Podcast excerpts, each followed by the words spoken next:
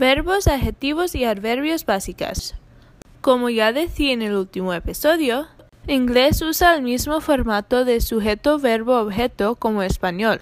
Entonces, para poder decir todo lo que quieres, necesitas aprender los verbos. Para aumentar tu vocabulario y las frases que puedes decir, puedes aprender adjetivos. En este episodio vamos a aprender los verbos y adjetivos más comunes en inglés. Empezamos con los verbos principales. Usas estos verbos para hablar de acciones, procesos, actividades y estados físicos o mentales. Hay cuatro versiones de los verbos principales. 1. Cuando refieren a estados emocionales. Por ejemplo, odio el frío. 2. Cuando refieren a acciones. Por ejemplo, corro por el bosque. 3. Regular contra irregular. Si es irregular, no sigue las reglas normales cuando lo escribes. 4. Transitivo o intransitivo. Significa si un verbo tiene que tener un objeto después. También hay verbos reflexivos donde pones un pronombre reflexivo después del verbo transitivo. Por ejemplo, lastimarme. Hay otra forma de verbos llamado verbos auxiliares. Estos verbos son similares a estar cuando lo pones enfrente de un verbo en progresivo presente. Por ejemplo, estoy cocinando. Aprenderás más de esta forma en el episodio que viene. Como en todas las lenguas, inglés tiene verbos irregulares también. Hay tres grupos de verbos irregulares porque son irregulares en tiempo verbales diferentes. Hablaremos más de esto en los episodios que vienen. En el paquete tienes una lista de verbos diferentes. Estos verbos son en el infinitivo. Para usarlo en conversación necesitas conjugarlos. Hay muchas maneras de conjugar. Depende en cosas como qué parte del tiempo, el pasado, presente o futuro, y a quién refieres. Aprendemos más de cómo conjugar en los episodios que vienen. Ahora los adjetivos. También tienes una lista de adjetivos diferentes. Pones los adjetivos después del verbo o antes de un sustantivo. Ahora los adverbios. Puedes poner los adverbios antes o después de un verbo. Muchos adverbios acaban con li o ly en inglés, como en los ejemplos debajo. En español no usas los adverbios tanto como los usas en inglés. No necesitas usar los adverbios, pero te ayuda a dar más contexto y detalles a tu frase. Otra vez, puedes encontrar una lista de adverbios en el paquete.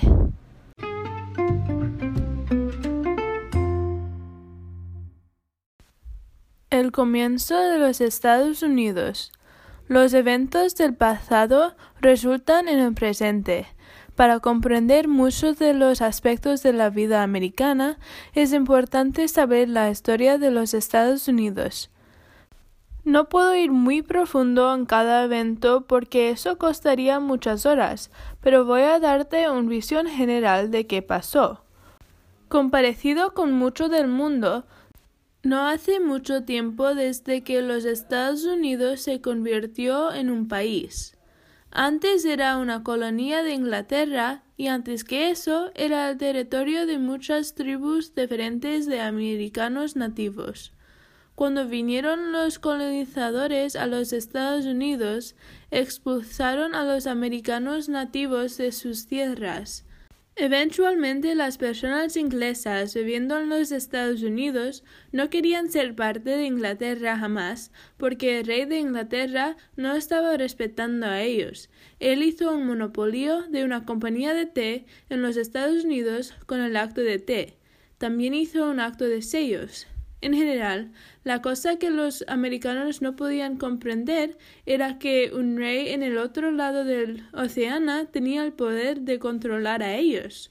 Eventualmente resultó en eventos como el Boston Tea Party, donde patriotas tiraron calzas de té al mar desde un barco y el Boston Massacre, donde soldados ingleses mataron unos americanos de un grupo de patriotas.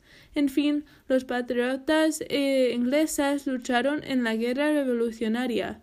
Inglaterra eh, perdió y los Estados Unidos era libre. Después de un periodo regulado con los artículos de la Confederación que no tenía mucho control sobre la sociedad, los padres fundadores como George Washington, Thomas Jefferson y Benjamin Franklin y otros representantes de cada estado se reunieron y escribieron la Constitución. La Constitución creía las tres ramas del gobierno legislativa, judicial y ejecutiva. También aseguró la justicia y tranquilidad doméstica. También escribieron la Declaración de Derechos que contiene una lista de diez derechos civiles importantes a la sociedad americana. Estos diez derechos civiles eran enmiendas a la Constitución. Allí puedes encontrar muchos de los valores americanos. Aunque la Constitución dijo que aseguraba la justicia, los Estados Unidos no era justo para todas las personas. La esclavitud es parte de la historia americana también. Los esclavos estaban forzados a venir a los Estados Unidos por barcos en condiciones terribles. En la Constitución solo consideraban los esclavos como tres quintos de una persona. Este horrible tratamiento persiguió durante mucho tiempo hasta la Guerra Civil. En la Guerra Civil, los estados del norte y los del sur lucharon. El norte quiso acabar la esclavitud mientras el sur lo soportaba. Eventualmente el norte ganó y el decimotercera enmienda oficialmente abolició la esclavitud. Pero el mal tratamiento de las personas de raza negra continuó en una forma diferente. Experienciaron segregación reglas llamadas los Jim Crow Laws esforzados la segregación racial de las personas de raza negra. Eso resultó en el movimiento de derechos civiles. El objeto de este movimiento era obtener derechos iguales para las personas de raza negra. Hoy en los Estados Unidos el tratamiento de las personas de raza negra es mejor, pero no es lo que debe ser. Muchas protestas han ocurrido y siguen ocurriendo para mejorar la sociedad en los Estados Unidos. Otra vez, hay muchos más eventos que han ocurrido en la historia de los Estados Unidos. Solo quería hablar de algunos de los que yo pienso han formado el Estados Unidos de hoy.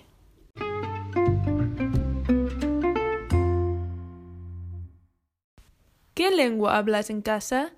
En el último episodio hablamos de los beneficios de ser bilingüe, pero ¿cómo mantengas o aprendes esta característica? Un factor muy grande en mantener tus lenguas es cuánto las usas.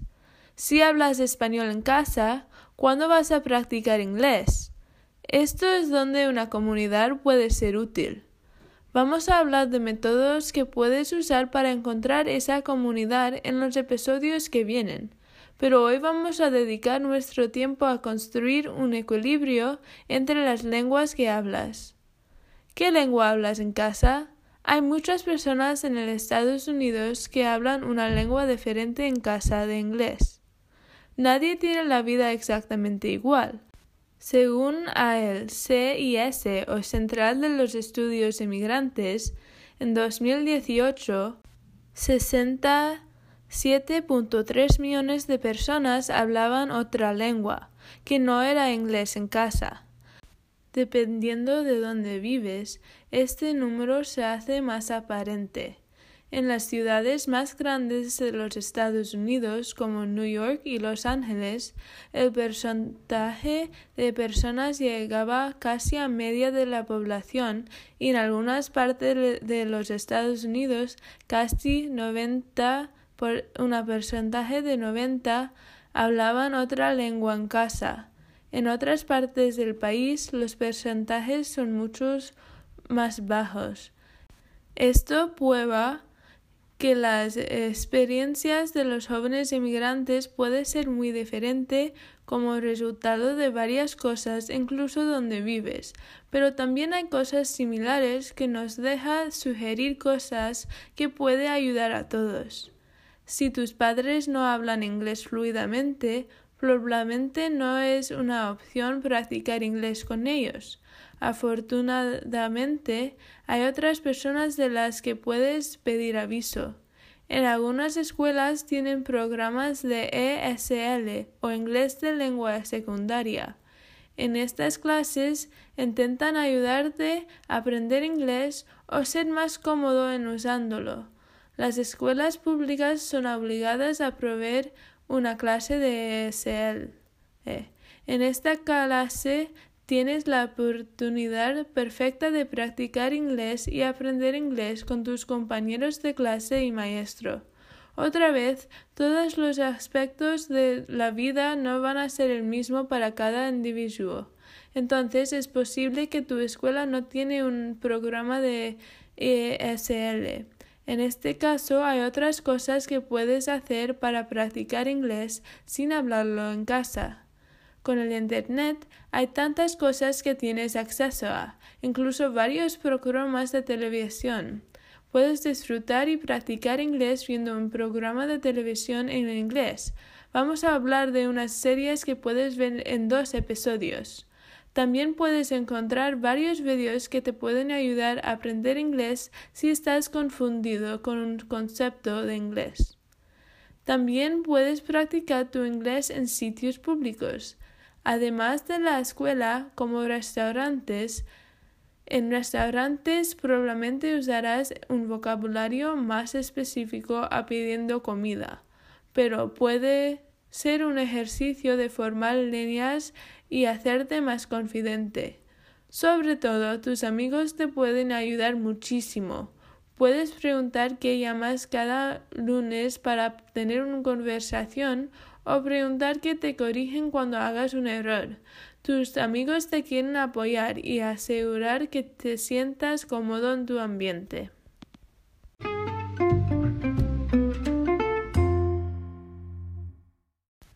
Un horario para estudiar. En el último episodio hemos hablado de cómo hacer un horario para tu vida en general, pero ahora vamos a ser más específico. Hoy hablamos de cómo hacer un horario para estudiar. Es muy fácil no estudiar para un examen hasta el último segundo, pero no refleja bien cuando tomas el examen. Normalmente, tu maestro o maestra te dice cuándo vas a tener un, examen unos días o semanas antes. El día que estás avisado debes empezar a planear cómo vas a estudiar. En un experimento en 2009 de Nate Cornell en el Departamento de Psicología en la Universidad de California, mostró que esparciendo el tiempo que estudias durante un par de días es mejor que estudiar intensamente el día antes del examen. Y si piensas que es porque puedes estudiar para más tiempo durante más días, eso no es el caso. En el experimento los grupos estudiaban para la misma cantidad de tiempo, pero las personas que estudiaban durante una serie de días recordaban las palabras mejor. Entonces, haz tu horario durante el lapso de un par de días para mejorar tu memoria para el, examen. Dependiendo de la intensidad del examen, vas a necesitar estudiar para más tiempo, pero si empiezas a estudiar una semana o dos antes, estudiar va a ser mucho más fácil. Recuerda que debes tomar tiempo de descanso mientras estudias. Hay algunas cosas que puedes hacer para avanzar tu nivel de estudio. Como hemos decidido, esparcir el tiempo que estudias te deja recordar cosas mejor. El otro proceso que te puede ayudar se llama intercalar. En vez de solo estudiar un tema por mucho tiempo, puedes ir de tema a tema de una clase. Esto te deja prestar más atención a todos tus temas porque mantiene tu cerebro activo. Si solo estudias un tema, tu cerebro sabe qué va a pasar después. Intercalar hace que tu cerebro nota las cosas similares y diferentes entre los temas Esto te deja grabar una comprensión más profunda.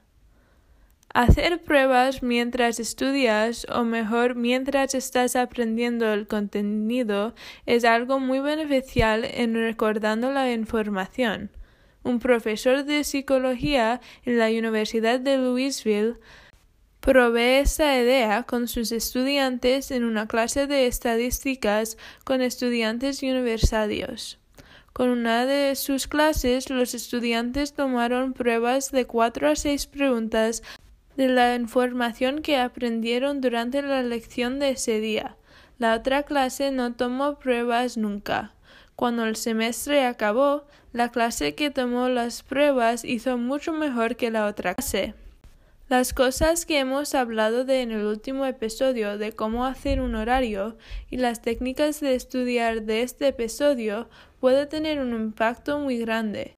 Haciendo estas cosas pueden minimizar el estrés que tienes porque estarás preparado para el examen y no vas a necesitar abarrotar la información el día antes del examen.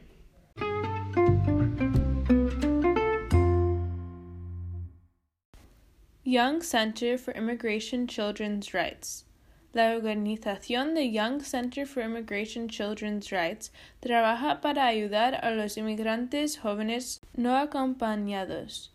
Child Advocates o defensoras del niño están apuntados al niño que necesita ayuda. Trabajan para lograr las mejores opciones para los niños y trabajan para cambiar el sistema de inmigración en los Estados Unidos para mejorar el tratamiento de jóvenes. thank you